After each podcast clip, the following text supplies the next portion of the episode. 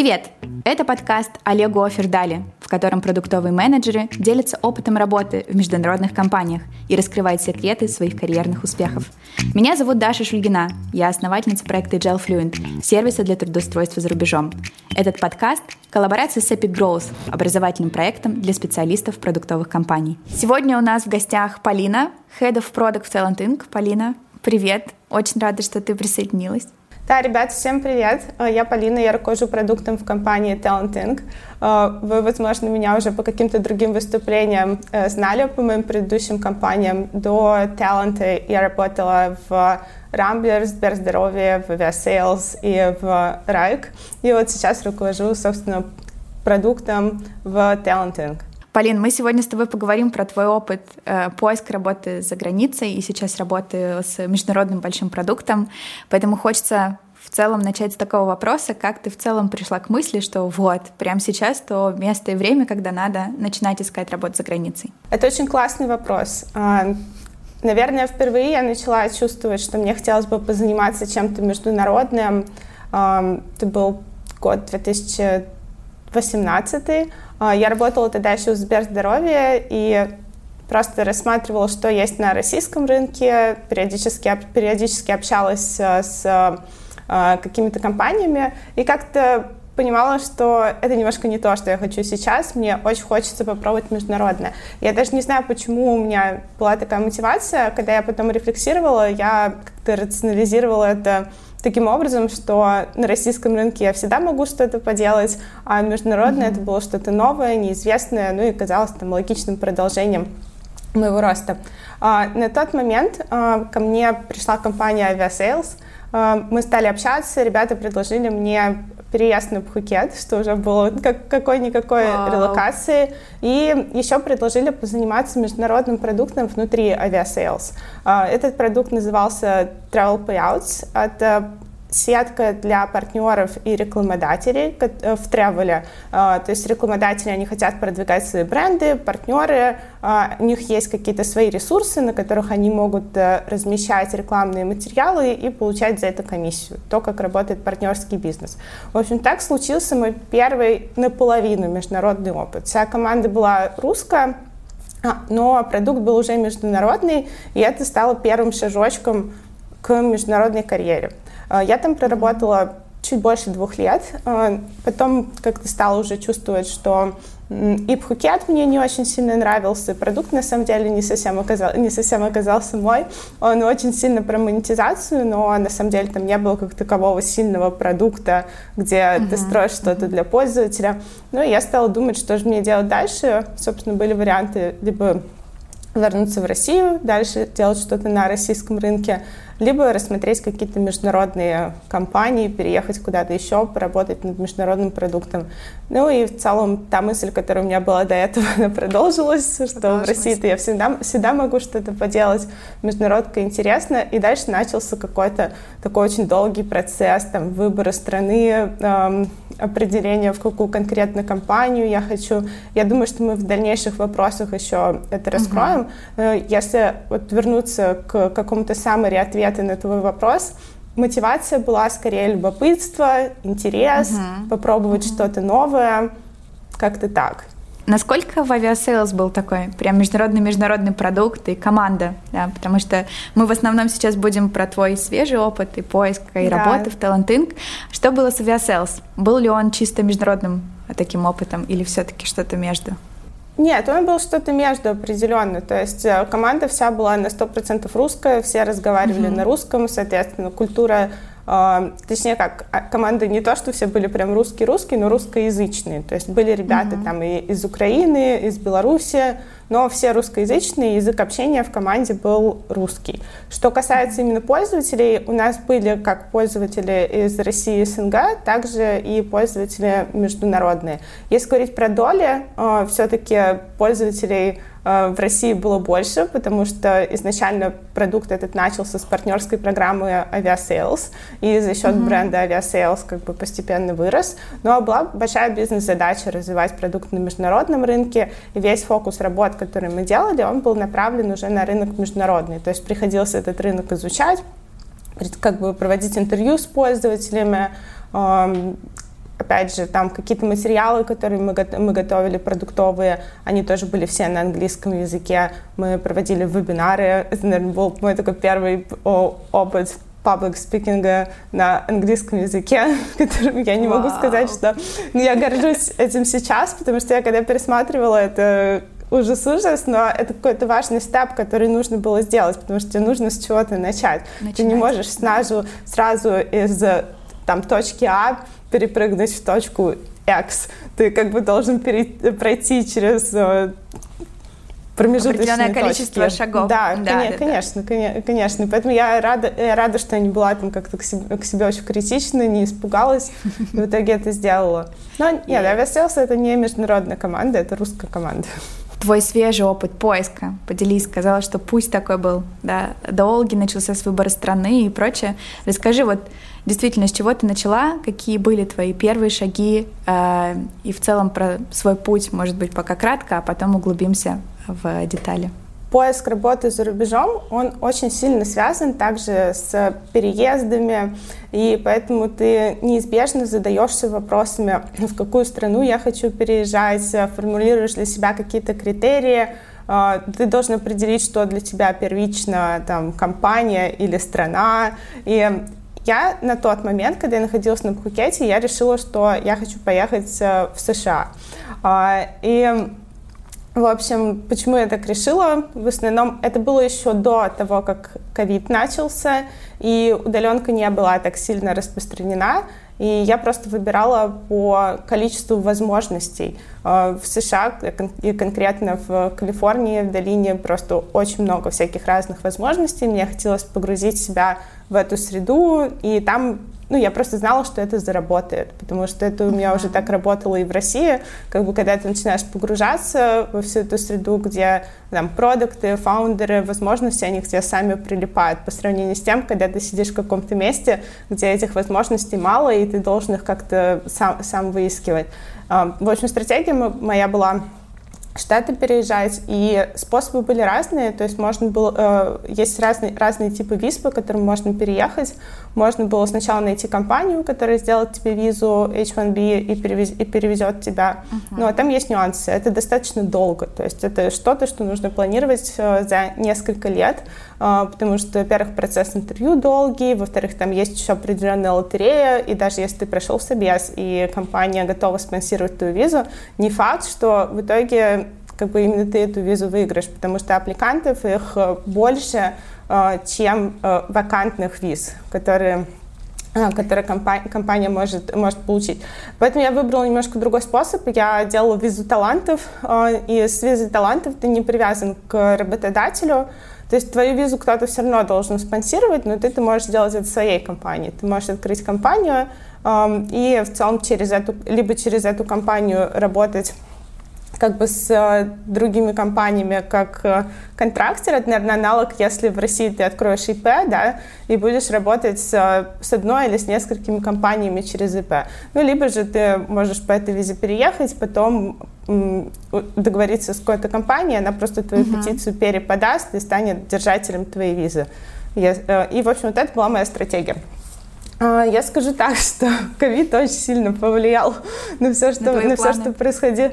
Да, на, на мои планы, потому что пер, первое, что случилось, случилось то, что ну, в целом были закрыты посольства, там не то чтобы было э, удобно подаваться на эти визы, забирать эти визы, все очень-очень сильно затянулось, плюс у меня еще был, были не очень хорошие юристы, это тоже меня все очень сильно нервировало, и в какой-то, в какой-то момент я поняла, что я уже и на Пхукете как бы не могу находиться, и в Штаты я, кажется, еще не еду.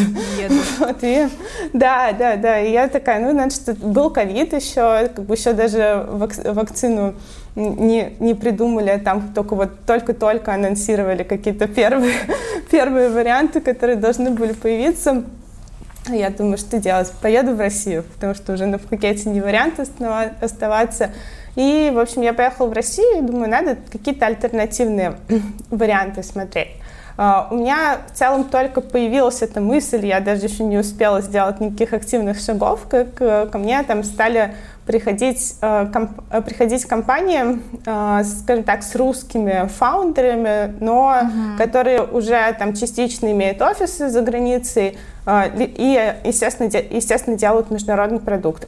И, в общем, таких предложений было там около пяти разных. Это были в основном стартапы, и из более крупных это была компания Райк. Uh-huh. у которой uh-huh. сейчас уже, наверное, нет офиса в Питере, но на тот момент был офис в Питере. И, в общем, они мне предложили офер с релокацией в Прагу. Я на него согласилась.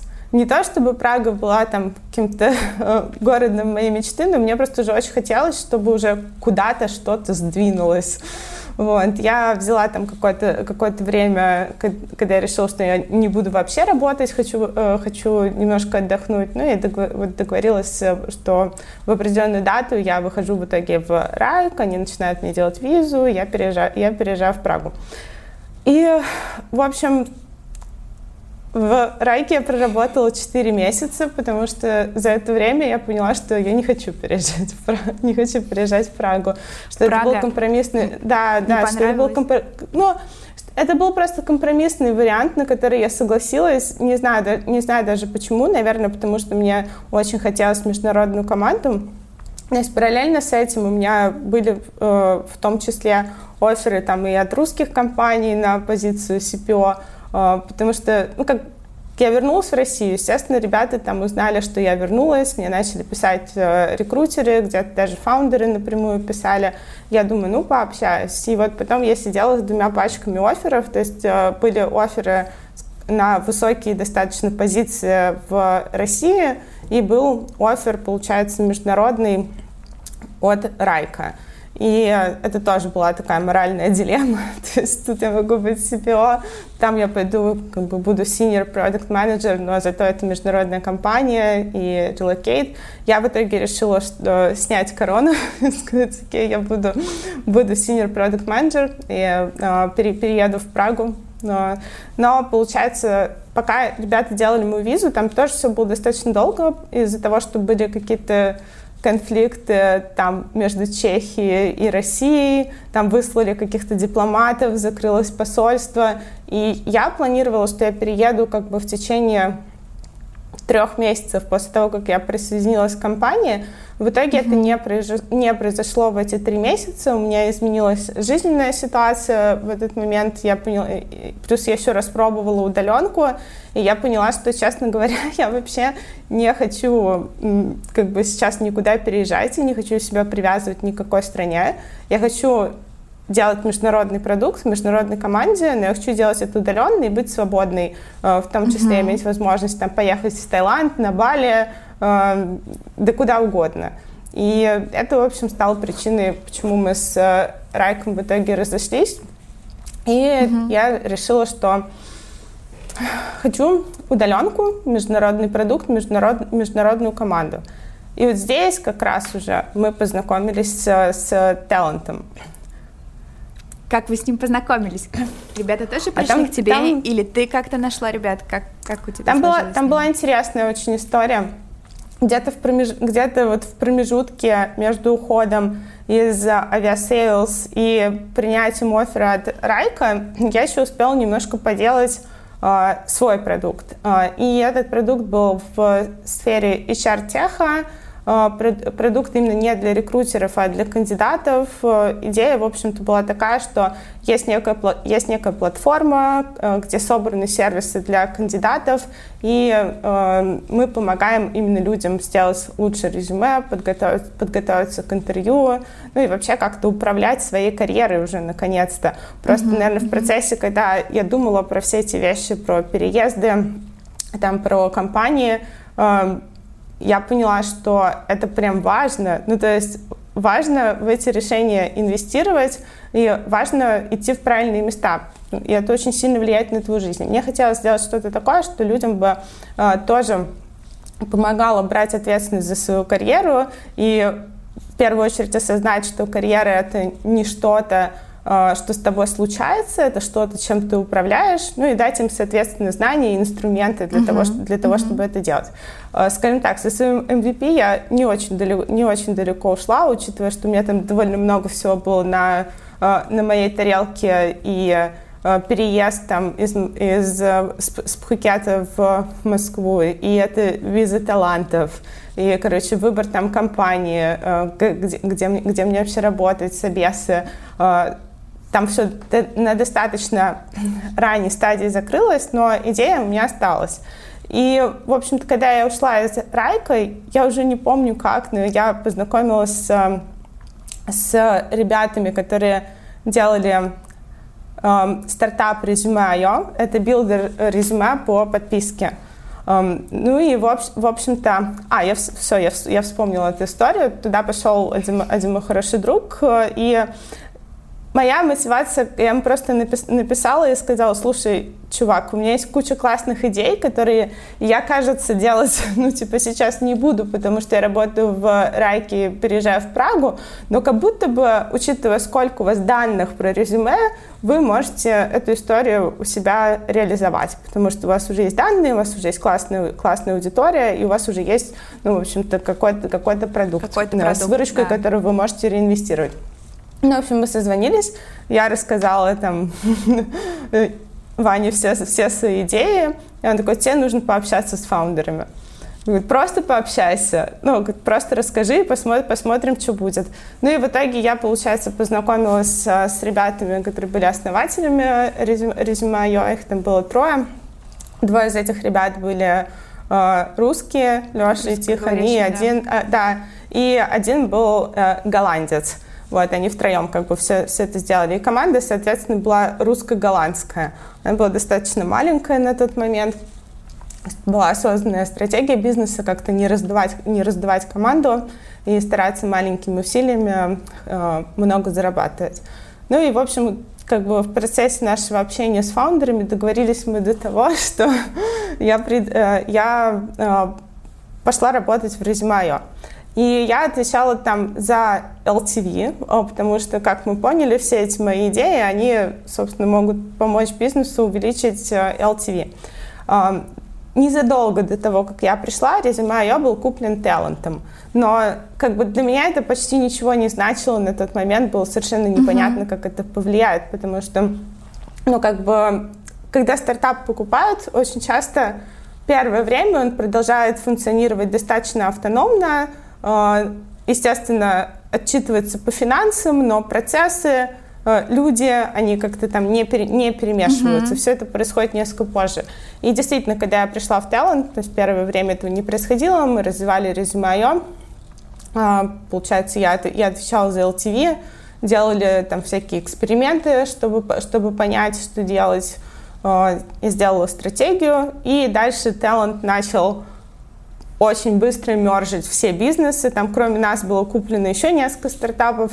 И, mm-hmm. в общем-то, пришел CPO, который отвечал за все портфолио продуктов таланта. У нас в таланте не один продукт. И вот резюме ее и та платформа, которую мы все-таки начали делать для LTV, она теперь называется Career.io, ей руковожу я, это там отдельный э, бизнес, который называется Tech-Enabled Services. И кроме этого есть еще два бизнеса внутри таланта, в которых есть несколько продуктов. Вот этим всем портфолио рулит э, CPO, получается. Он пришел и начал как-то все это переструктурировать, перемешивать команды, выстраивать процессы. И таким образом я постепенно, собственно, стала ходом продукта Career.io uh-huh. uh-huh. и продолжаю этим заниматься. Yeah. Здорово, очень круто. А чувствую у тебя какой-то такой похожий очень паттерн в поиске работы, что нетворк во многом тебе помогает, еще какая-то твоя проактивность с идеями, то есть это не а, там, Полина вышла на рынок и начала искать, а кто есть с релокацией, с клевыми продуктами, а как-то у тебя все таким естественным образом складывается, вот. А, действительно так у тебя в карьере происходит или, может быть, как-то по-другому? Ну, оно в, оно в целом как будто бы так, но я не уверена, что оно будет так, э, так всю жизнь, Например, сейчас я э, в Дубае, и я работаю удаленно на американскую компанию, что в целом ставит меня в ситуацию, когда у меня вот здесь в Дубае просто zero, э, как бы локальный нетворк. И это не очень хорошо. Это что-то, что я пытаюсь исправить, потому что мой опыт мне подсказывает, что из нетворка там приходит очень много возможностей, и личный бренд очень важен. Но если, допустим, прямо сейчас талант такой скажет, что все, мы решили закрыть весь бизнес, короче, и уволить всю команду. А, наверное, это поставит меня в ситуацию, когда мне нужно будет э, прибегать к другой стратегии поиска работы и конкретно там отбирать компании, кастомизировать свое резюме под, э, под, эти, под эти вакансии, писать сопроводительные письма, возможно, там даже э, находить, контакт, находить контакты каких-нибудь агентств, которые, в которые mm-hmm. можно заки, закинуть резюме, находить прямые контакты хайринг-менеджеров, рекрутеров, потому что все, все, теряет, все теряется в воронке. То есть, да, как бы я очень хорошо понимаю, как этот процесс э, выглядит, ну, скажем так, во-первых, потому что я все же готовилась э, к тому, чтобы в США переезжать, и уже за это время я успела изучить, как, э, как работает рынок. Uh-huh. Во-вторых, потому что я делаю продукт на рынке США для кандидатов, и я Кандидат. столько уже слышала всех этих, всех этих историй от пользователей, э, ну, что я понимаю, что это рынок работодателя, работодателя и да. если у тебя нет какого-то личного бренда, и 20 лет опыта в там топ-тир компаниях э, на рынке, ты тень, ты просто незаметный, тебя никто не видит. Угу, да, это правда. Очень согласна с тобой про рынок работодателя. Очень высокая конкуренция, и действительно нужно очень многое делать со своей стороны, когда ты ищешь работу как талант, да, чтобы ее получить. Ту, которую ты хочешь в первую очередь, да, а не, а не какую-то, когда тебя взяли. Вот, поэтому тут да, очень верно подмечено. Хотела спросить про твои этапы отборов. Понимаю, что в Talent, э, да, или в Resume.io э, Возможно, их было не так много, как бы было в реальности, да, если mm-hmm. бы вы прям с, с рынка бы э, ты заходила и вы там, знакомились с самого начала. Но подскажи, как эти этапы проходили, э, готовилась ли ты как-то к интервью, возможно, делала какое-то тестовое, пичила ребятам свои идеи, вот Поделись, какой у тебя здесь опыт. На самом деле, я же кроме э, резюме и таланта еще собеседовалась в Райк до этого. Райк. Ну и там некоторые другие стартапы с международными продуктами. Ну, про стартапы не очень интересно. Там в основном ты просто общаешься с SEO и, э, и все. И интервью с SEO, оно очень специфичное, потому что SEO не может тебя проинтервьюировать так, как тебя может проинтервьюировать там продукт лид или CPO. То есть он не продукт, он скорее ищет просто человека в свою команду, на которого он может положиться, и там какие-то soft skills, умение себя пичить, умение говорить на языке результатов просто роляет. роляет. И даже на самом деле некая просто человеческая химия, то есть человек должен почувствовать, что да, вот этого человека я хочу себе в команду, на него точно можно положиться. Если говорить про интервью а, такие более, более продуктовые, у меня было, по-моему, около пяти интервью в Райке. Я была, wow. на самом деле, удивлена. То есть у меня, получается, было интервью с рекрутером первое, потом у меня было, эм, было интервью, где было два продукта, они меня собеседовали, потом была панелька с инжиниринг-лидами, э, и потом было интервью с product lead, которая была мой, получается, как бы прямой, прямой менеджер, и потом было еще интервью с VP, и вот после интервью с VP они прислали мне офер. Ну и потом я запросила еще одно, интервью, еще одно интервью, потому что у меня уже были вопросы к ребятам, и мне хотелось там как бы чуть лучше понять, uh-huh. за, что, за что я вообще буду отвечать. То есть, так или иначе, мне кажется, все это длилось около двух месяцев. Вот сколько я там перечислила, рекрутер, а, два продукта, а, панелька, потом Product Lead, VP — это пять интервью, и вот шестое как бы я запросила сама, то есть шесть встреч у нас было, прежде чем мы договорились. Как они прошли? Было ли где-то там сложно, может быть, э, столкнулась с какими-то интересными моментами, которые ты не ожидала, да, потому что все-таки какую-то часть э, к чему-то мы можем быть готовы на интервью, но все, все как-то получается в итоге рандомно и, и не по плану. Было ли у тебя такое? На самом деле нет. Прошло очень все хорошо, все хорошо, все хорошо и гладко.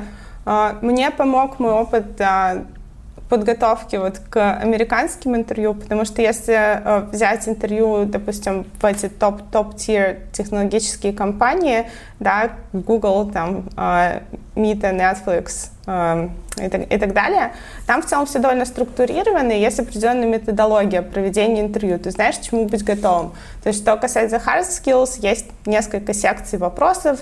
На каждой секции вопросов есть определенный фреймворк, как на них отвечать. Ты можешь посмотреть примеры, можешь даже заранее поискать вопросы, потренироваться и быть к, быть к этому готовым. И я это делала, mm-hmm. потому что я собиралась переезжать э, в Америку, и ну, как бы я понимала, что много вакансий вот у этих ребят, и с большой вероятностью я буду собеседоваться в одну из них. Я к этому готовилась. Ну и второй бакет вопросов — это все эти behavioral э, интервьюшки, э, где, большому счету, нужно просто тоже готовиться и делать это следующим образом. Выписывать некие кейсы своей карьеры, потом мапить эти кейсы на вопросы, заготавливать ответы, и быть готовым это запитчить в нужный момент. Если этого не сделать, очень сложно пройти эти интервью. Просто потому что все эти ситуации не находятся у нас где-то в активной памяти, и пока мы mm-hmm. там вспоминаем, пока мы подбираем слова, еще если английский не родной, все это начинает выглядеть непрофессионально, неуверенно, ну, как бы и не играет нам в плюс. А, и учитывая, что я эту подготовительную работу проделала, очень многие навыки мне пригодились, когда я проходила интервью в Wrike. А, например, есть такой вопрос, который очень часто задают на интервью. Какой твой любимый продукт и как бы ты его улучшил? А, если к этому вопросу не готовиться, можно начать очень как-то сильно фантазировать, но это не вопрос про то, кто расскажет самую классную идею или кто набрейнштормит больше идей. Это вопрос про, э, это вопрос целом показывает, показывает две вещи. Ну, наверное, первая штука, когда ты называешь любимый продукт, это чуть-чуть там твою персоналити скрывает, да, э, в целом говорит что-то тебе, но когда ты начинаешь отвечать на вторую часть, как бы ты его улучшил, это чисто продуктовый вопрос, где ты должен, во-первых, понять, как этот продукт зарабатывает деньги, какие у этого продукта на текущий момент задачи, а, объяс... Э, выдать какой-то сет, сет фичей, там, э, гипотез, которые бы ты предложил, отприоритизировать их, делая некие ассампшены, потому что ты, конечно, не знаешь всего там, э, об, об этом бизнесе, и дальше выбрать одну и провести человека через весь, э, провести интервьюера через весь процесс, э, как эта штука будет идти от идеи до, до реализации. То есть это чисто продуктовая история. Угу. И когда я готовилась, я решала такие кейсы. У меня было прям, нес, прям несколько продуктов уже заготовлено разного типа, там, десктопные, мобильные, B2B, B2C, и мне, в общем-то, попался именно этот вопрос. И я рассказывала кейс про Google календарь, что, в общем-то, мне кажется, очень-очень э, хоро- хорошая история, потому что, во-первых, я действительно очень люблю Google календарь. Ну, то есть я планирую все, у меня чего нет в календаре, это просто не существует в моей жизни. И Google календарь мне супер помогает как-то снизить, наверное, тревожность от всего, что происходит. Потому что если бы это не было бы в моем календаре, оно бы все где-то жило в моей голове и сводило меня с ума. Ну, в общем-то, я сказала, что мой любимый продукт — это Google календарь, и дальше повторять я свой ответ не буду, но, в общем-то, провела uh-huh. там интервью по определенному фреймворку, и э, это интервью прошло очень хорошо. А следующие интервью уже э, э, были такие более, я бы, я бы сказала, behavioral, вот эта панелька там с, инжи, с engineering лидами, потом она, с... Она была про что? Про эта панелька? Больше behavioral а... интервью или что-то техническое про hard skills? Нет, они, они ничего особо не... На самом деле, ну, как бы ничего особо не спрашивали меня технического. А жаль, я была готова. ну, потому что у меня, у меня бэкграунд вообще инженерный. Я начинала свою карьеру как разработчик. И я, я конечно, это, все разработчики надо мной ржут всегда, когда я это говорю. Они такие, давай, Полина, скажи, что ты разработчик, когда ты написала свою последнюю строчку кода. Да, но тем не менее, есть такая секция вопросов, как технические вопросы, и могут на интервью продукта спросить, например, а, расскажи, что такое API, там, простыми словами. А, или, например, вот сейчас мы откроем Google Doc, а что происходит технически, когда я печатаю? Ну, и для этого нужно понимать на каком-то очень базовом уровне mm-hmm. system design, как там фронтенд, бэкенд, базы данных, это все все взаимодействует. Могут спросить, там, какой стек технологий был у твоей команды. Некоторые продукты действительно могут этого не знать, потому что они не очень сильно погружены. Но если в, конкретно в этой компании важно, чтобы продукт в технологиях разбирался, это может стать э, таким шоу-стоппером, если mm-hmm. ты такой, я вообще не знаю, на чем они писали. Как бы, может быть, Ruby, может быть, Go, может, может быть, PHP. Но у меня в основном ребята спрашивали про команду. Я так поняла, что и как бы и в процессе интервью, и потом уже, когда присоединилась к команде, для Райка в целом очень важна команда, очень важны э, люди. Там много ребят, которые супер давно работают в Райке, и им нужно было найти человека, который хорошо туда впишется э, и ну, как-то поддерживает эту friendly атмосферу, несмотря на то, что там цели довольно агрессивные, но важно поддерживать среду, в котором людям комфортно и безопасно. И ребята, вот именно engineering-lead ы, они задавали много вопросов про команды, про то, как я работала с разработчиками, был ли у меня опыт, когда кто-то там не перформил, было ли mm-hmm. такое, что кого-то пришлось уволить, как этот процесс происходил, как туда пришли. То есть я бы сказала, что это такие не совсем soft skills, это, менедж, это менеджерские, лидер, лидерские скиллы, но тем не менее они как бы все равно очень сильно э, связаны с, с твоей как бы личностью, зрелость, э, зрелостью как личности. Ты можешь знать все на свете э, там, не знаю, фреймворки и способы, как нужно правильно увольнять человека, но если ты никогда этого не делал, ты, ты с этим столкнешься, непонятно, как ты себя в этой ситуации поведешь, потому что ну, там как бы лидеры тоже стрессуют, когда это нужно сделать, угу. особенно в первый раз. Вопрос про английский язык. А, у тебя такой тоже получился в Райке интересный опыт с интервью. А, мне кажется, очень правильные вещи ты про техническую часть сказала, потому что действительно кажется, что нужно будет быть готовыми, что в какой-то момент точно про это спросят и не раз. Как у тебя было с английским? Чувствовала ли ты, да, что его хватает? Может быть, тренировалась э, перед интервью, чтобы, не знаю, там что-то вспомнить? Были ли у тебя такие какие-то лайфхаки, или ты в нем была уверена и все было здорово? Я вообще не была уверена. Я, я честно скажу, что несмотря на то, что мне языки в целом легко даются, но когда ты каждый день на языке не разговариваешь, э, конечно же, и ты потом сравниваешь себя там с чуваками, которые говорят каждый день или которые вообще native спикеры, и ты такой, о май гад, ну типа, это просто все подумают, что меня не... у тебя появляется несколько страхов. Меня никто не поймет. Угу. Первый страх. Второй страх. Я никого не пойму. Они что-то будут говорить, а я не пойму, я буду, типа, выглядеть глупо. А, и, наверное, там третий страх, который есть не у всех, но был конкретно у меня, что из-за отсутствия какой-то какой-то флюенции я не смогу правильно выразить свой, э, свою вот именно персоналити, а это для, э, я потеряю какую-то свою харизму, и вообще люди вот меня не смогут увидеть как личность, не просто как профессионала, а как, как человека. Для меня это ну, в целом всегда, всегда было очень важно, потому что все-таки я не набор скиллов, я человек, и в том числе я приношу приношу вот эту свою персоналити, и я это считаю очень сильной своей стороной.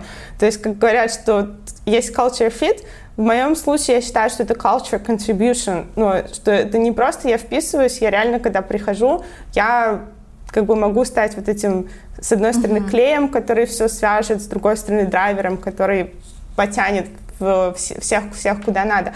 И я очень боялась, что я не смогу, не смогу вот это выразить. Э, что я делала, чтобы как-то справиться с этим страхом, и в том числе и прокачать скилл английского, который, ну, конечно же, был не на самом высоком уровне на тот момент, несмотря на то, что по тестам он вроде как был нормальный, но мы же все понимаем, что одно дело тесты, другое дело... Другое дело реальная ин, жизнь. Да, да другое дело как бы реальная жизнь и интервью проходить. Во-первых, а, когда я еще жила на Пхукете, где-то за год до этого я начала заниматься с преподавателем, и я занималась с преподавателем из Skyeng. Ну, типа, сейчас не реклама, я в Skyeng поменяла пять преподов, прежде чем найти там нормаль... нормального. Но в итоге нашла. И интересно, что препод был э, русскоязычный, и я специально взяла себе русскоязычный, но, но с хорошим уровнем языка. И я специально так сделала, потому что э, когда человек сам русскоязычный, он может порой заметить э, не просто ошибку, которую ты делаешь, а почему ты ее делаешь. Ну, из-за неких там паттернов мышления и конструкции языка, которые у нас есть в русском языке. Mm-hmm. И вот у меня был этот Паша из Skyeng, совершенно замечательный, с которым я занималась. Но при этом мне еще нужно было убедиться, что я понимаю чуваков, которые э, не мой препод и которые э, как бы изначально не, не русскоязычные, потому что ну, акценты так или, так или иначе есть. И я стала еще пользоваться таким сервисом, который называется iTalki. И на iTalki у меня было два или три, два, короче, два или три разных человека, с которыми я периодически разговаривала. И один у меня был там э, чувак из э, Британии, э, из, из Шотландии, э, была девушка-американка, и еще кто-то был из Азии, я просто попробовать взяла, чтобы, опять же, понимать, понимать разные, разные акценты. Эм, это помогло, я считаю. Угу. Помогло в первую очередь со страхом, что меня не поймут, я не пойму, ну, потому что меня понимали, я, я, тоже, я тоже понимала. Во-вторых, это помогло тоже привыкнуть э, к каким-то разным акцентам, это помогло как бы освоить немножко более живой язык. И мне еще повезло, что один из этих ребят, с кем я общалась на итоге, он перед тем, как стать преподавателем, он был разработчиком. И мы Вау. очень много с ним, да, и мы с ним очень много обсуждали всякие темы там про разработку, про продукт, и это супер помогло. Но и с моим преподом в Skyeng в целом мы тоже адаптировали программу, и мы там прям разыгрывали всякие кейс-стадис, я делала презентации, э, я была, на самом деле, удивлена, что у Skyeng есть материалы такие. Э, у них есть курс там типа Business English, и он довольно классно подходит для тех, кто хочет подготовиться к интервью, потому что там как раз материалы, они заточены mm-hmm. больше на такую рабочую лексику и рабочие, рабочие ситуации. И, в общем, как бы, да, кроме, кроме того, что я занималась со всеми этими ребятами где-то на протяжении года, я еще много достаточно контента потребляла на английском. английском. Я, да, я, слуш, я слушала, получается, какие-то подкасты, ютубы. Вот даже просто не важно что, тут скорее важно научиться понимать жив, живую речь, такую сп, спонтанную, когда это не, когда это не презентация Apple, и там Тим Кук такой по заготовленной речи, которую он неделю учил, рассказывает медленно, с паузами. А когда люди смеются, перебивают друг друга, там, не знаю, плох, где-то плохо микрофон подключился, еще что-то, все, все вот это а вот это очень важно. И отдельный скилл — это телефонный разговор еще а, когда mm-hmm. ты человека не видишь, потому что на самом деле человеку намного проще понимать, когда э, ты лицо его видишь и там некую мимику. Когда ты человека не видишь, еще там связь пропадает, это, это тяжело.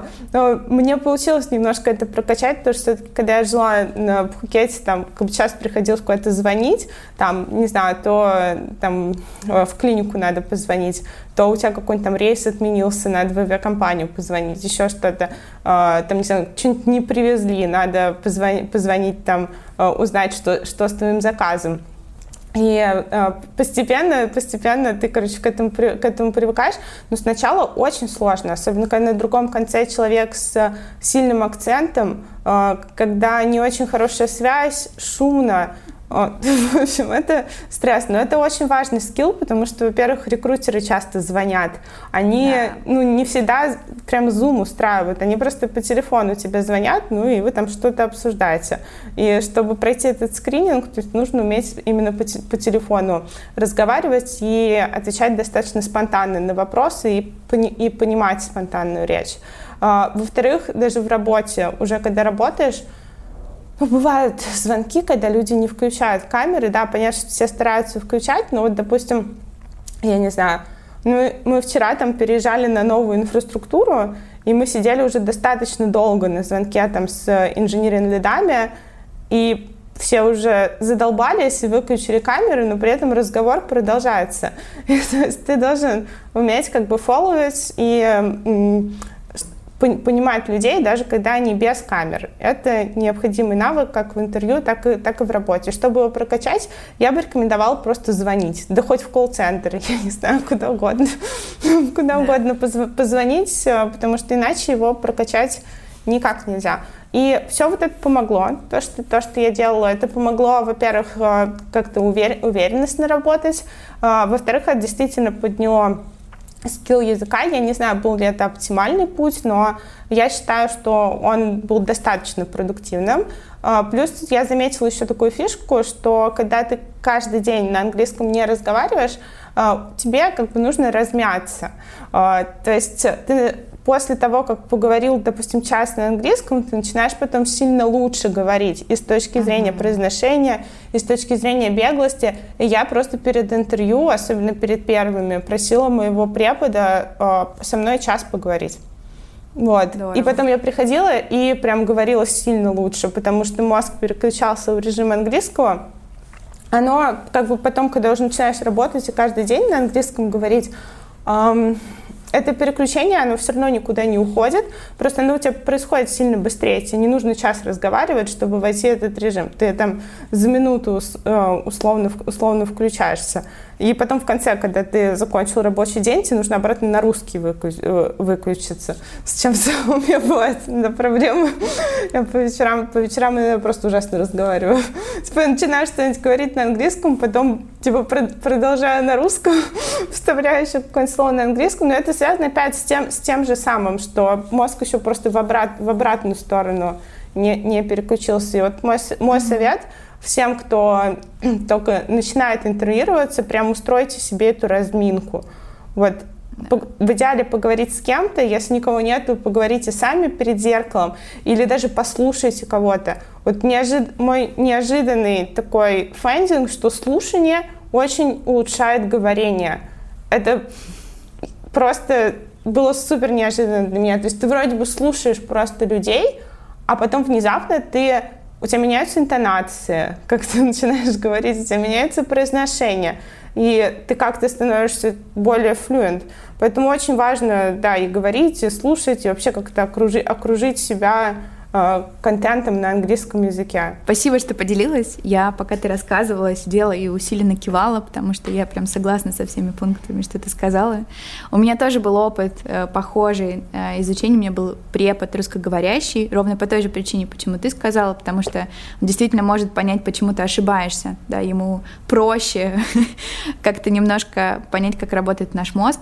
А, и у меня были тоже преподавания токи, и я помню, у меня был челлендж, когда я очень стеснялась говорить с ребятами из разных культур. Я каждую неделю созванивалась с разным человеком, с незнакомцем на один звонок, и мы с кем-то продолжали дальше, если нам как-то было интересно вместе, а вот с кем-то мы просто, просто как-то познакомились, и я помню, у меня был опыт с испанцем, который был каким-то миллионником на ТикТоке, с которым Вау. мы говорили на английском языке, да, вот у него это тоже была очень фановая история, ему просто нравилось знакомиться с ребятами из разных стран, вот, и у него был такой английский себе, и у меня был такой себе английский, но я, ну, э, э, тоже не идеальный, но что было клево, и почему я его запомнила, потому что он со своим английским, который не был далеко идеальным, не был далеко идеальным, очень очень раскованно, спокойно себя чувствовал. У него не было никаких вот этих вот предубеждений, да. что сейчас как-то ничего.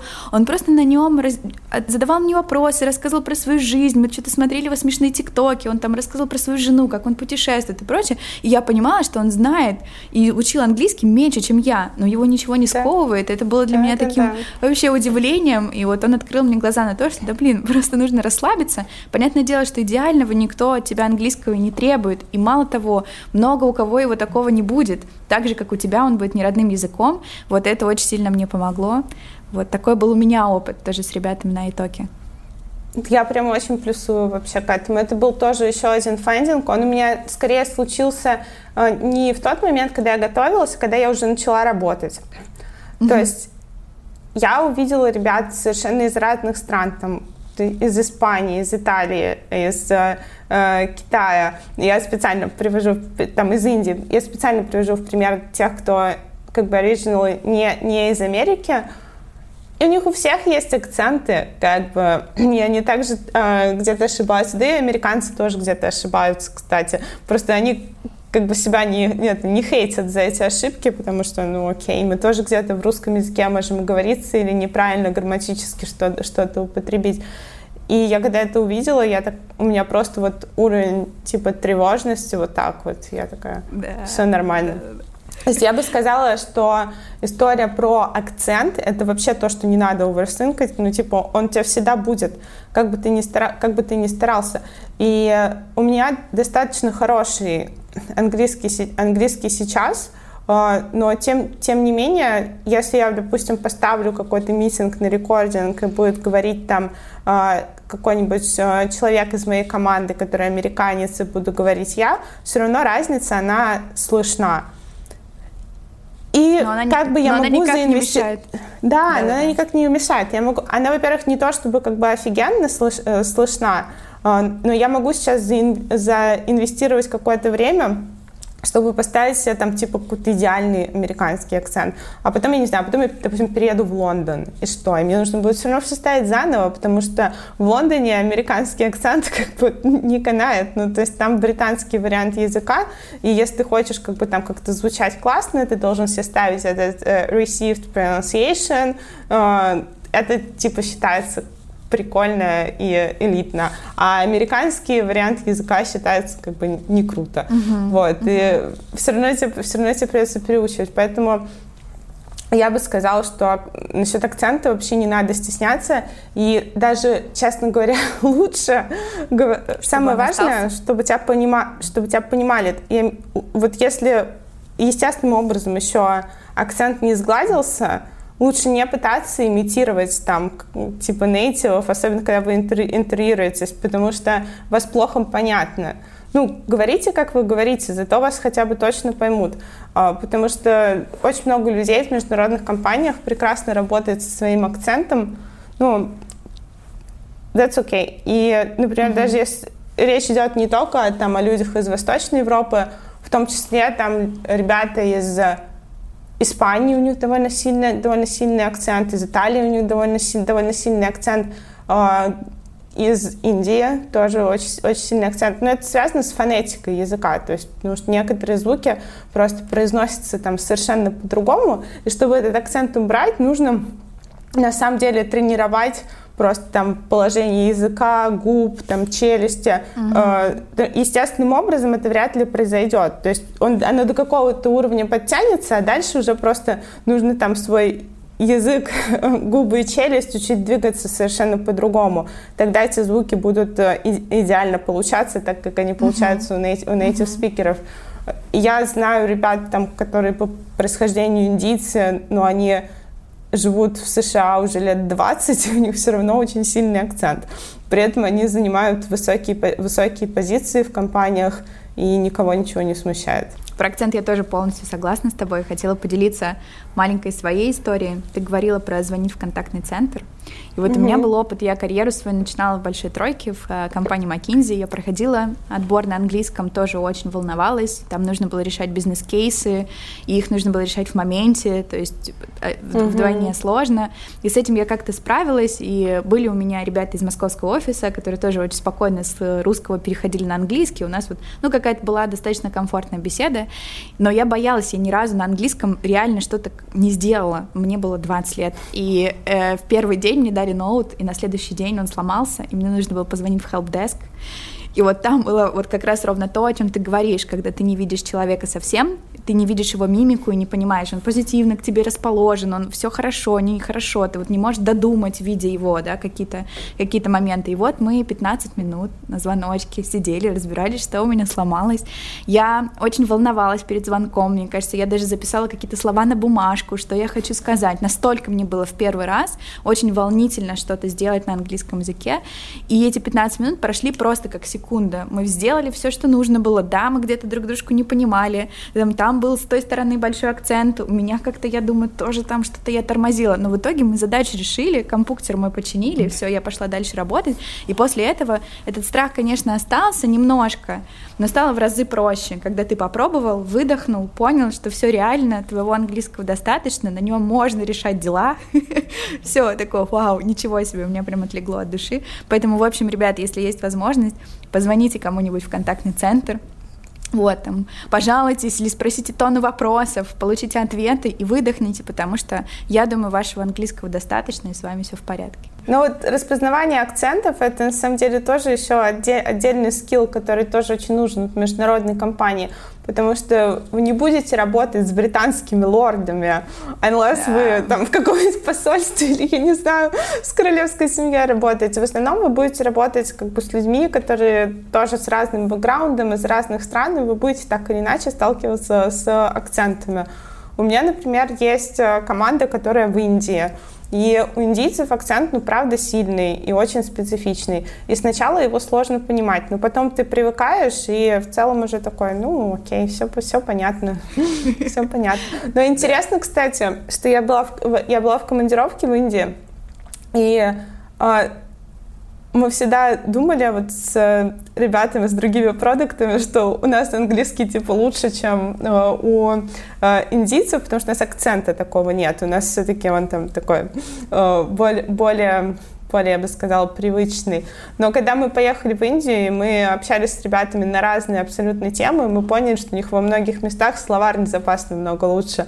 Потому что в Индии, э, в разных э, провинциях, разные языки, и они друг друга не понимают. То есть они все на английском общаются, если они из, из разных wow. провинций. И как бы в Индии английский это просто второй язык, если не первый, потому что хинди не все знают, у него столько, у него столько вариаций, что они не понимают друг друга, если они из, из разных городов. И за счет этого они на английском ну, как бы говорят на разные темы, не только на рабочий контекст. И мы когда начали говорить про всякие штуки, там, а кто что дома готовит, не знаю, там, э, мы поняли с ребятами, что мы там э, с трудом могли понять, а как называется там штука, которой ты мнешь картошку, там, или еще что-то, какие-то вот эти предметы быта, потому что э, как бы мы это не используем каждый день, мы очень круто рассказываем про всякие initiatives, deliverables и так далее, но когда речь идет о штуке, которой ты мнешь картошку, ну, кстати, есть лайфхак, то, что в английском языке, на самом деле, часто нет отдельных слов для таких штуковин, и если это штука, которую ты мнешь картошку, то это просто и будет potato masher. так, и, так и есть. Вот, но, в общем-то, да, а, это, наверное, мысль основная здесь в том, что э, акцент э, или даже какая-то беглость говорения не единственный критерий, как uh-huh. можно оценивать э, качество языка. В том числе есть там еще какая-то лексика, есть, есть знание грамматики. Вопрос в том, что все это как бы некий рейндж, не нужно все дотачивать до идеала.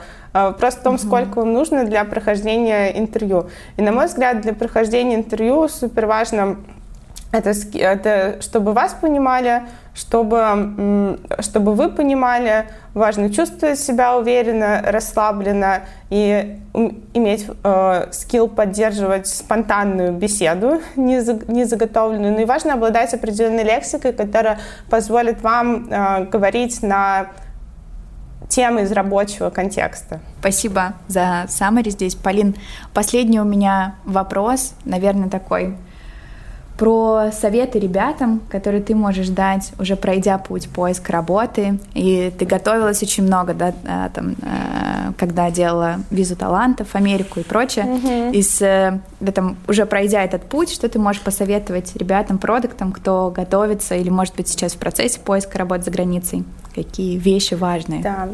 Я бы сказала, что самое важное — это определиться четко с целью потому что цель может быть разная. Международная работа, она очень сильно связана со всякими переездами, и нужно понять, вы как бы зачем хотите вообще международную компанию, что для вас первично. Если вас, для вас первичен переезд, определите набор этих стран там, или конкретную страну, в которую вы хотите переезжать, и дальше уже из этого исходите.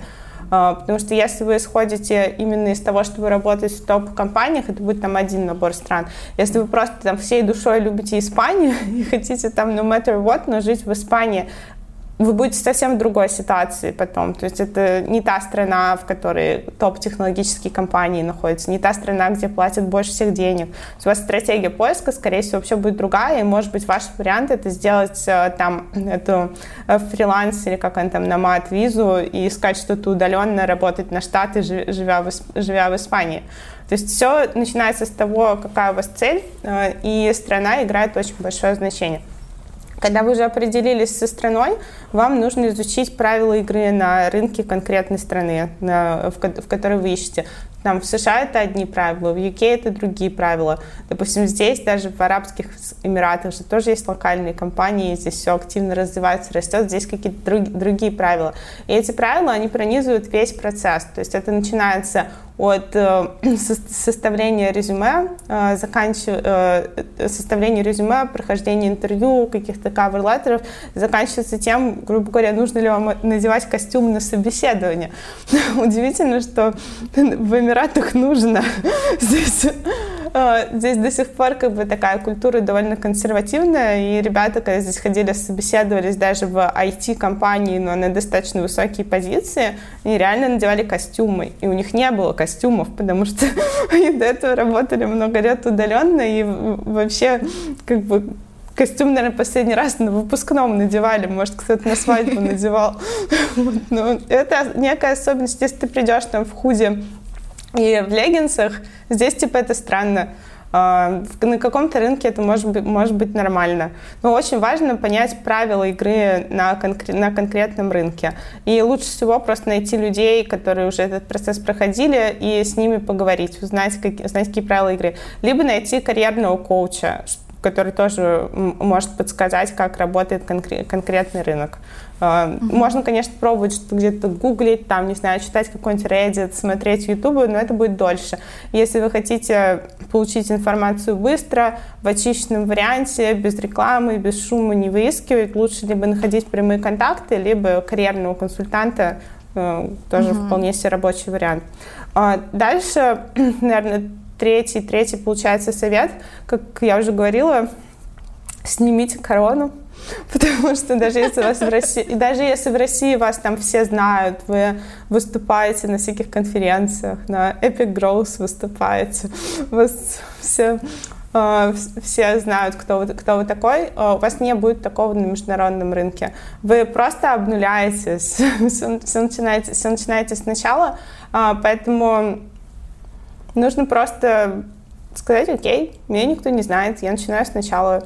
А, да, я буду стараться как-то искать прямые контакты, я, может быть, попробую там, типа, найти, э, найти каких-то людей, кто мне может помочь, но у меня нет здесь сильного нетворка и личного бренда. Значит, я буду вкладываться в то, чтобы хорошо написать свое резюме, я буду переделывать это резюме под разные вакансии, да, я буду готовиться к интервью, mm-hmm. откликаться на много вакансий, э, и цифры там первое, первое время будут не очень классными. Но когда этот этап будет пройден, уже, э, уже будет получена первая работа, во-первых, у вас появится первый международный опыт, во-вторых, вы уже можете в более спокойном режиме заниматься своим нетворком и личным брендом, так как это долгосрочная инвестиция. И да, наверное, сейчас вот у меня еще есть два пункта, которыми я, которыми я хотела закончить. Пробуйте, учитесь на, учитесь на своих ошибках, анализируйте метрики по вашей воронке, потому что поиск работы это же та же самая воронка, да, ну, у вас есть э, отклики, у вас есть, у вас есть, у вас есть приглаш, приглашение на интервью, а, у вас там э, есть, получается, оферы, ну и там принятые оферы, принятый офер в итоге, в итоге в конце, в конце один. А, получается, вы же продукты, вы умеете улучшать воронки. Собираете данные, формируйте гипотезы, почему где-то на каком-то этапе не стреляет. Э, исследуйте. Отнеситесь прям к этому как к какому-то увлекательному проекту, чему-то неизвестному, с чем нужно разобраться, и тогда, наверное, будет не так грустно, если по пути будут э, случаться неудачи, они будут случаться по-любому. И я даже тут не только как человек, который искал работу, могу сказать, я могу сказать как человек, который делает карьерную платформу Career.io. Я когда э, интервьюирую пользователей и пытаюсь выяснить какие-то их пейнпоинты, я могу сказать, что в, начале, в самом начале все чувствуют себя классно. Они такие, я вышел типа такой на рынок гигей. Еще когда ты написал свое резюме, это такое упражнение очень терапевтично. Это на самом деле, когда все ты выложил, все свои достижения, это такой, какой я классный. А потом ты начинаешь откликаться, и тебя никуда не зовут. Э, или ты ходишь на интервью, а тебе отказывают. И именно в этот момент люди чувствуют себя хуже всего, потому что они уже устали, а результата еще нет. И Просто я хочу сказать, что это нормально, это со всеми происходит. Нужно к этому относиться как к неудачному АБ-тесту. Вот как бы произошел эксперимент, который отыграл в минус. Вы же в этот момент там не бросаете все. Вам метрику нужно вырастить. Вы садитесь и начинаете разбираться, почему этот АБ-тест не стрельнул, где там, возможно, были какие-то технические баги, или в чем изначальная гипотеза могла быть неверна. И в итоге ваша задача все это победить, и в какой-то, в какой-то момент вы приходите к классному результату и растите метрику часто даже выше, чем вы изнач... изначально ожидали. Просто это требует времени и усилий. То же самое с поиск, поиском работы. Ну и последнее, учите английский. И учитесь самопрезентации, это очень важно.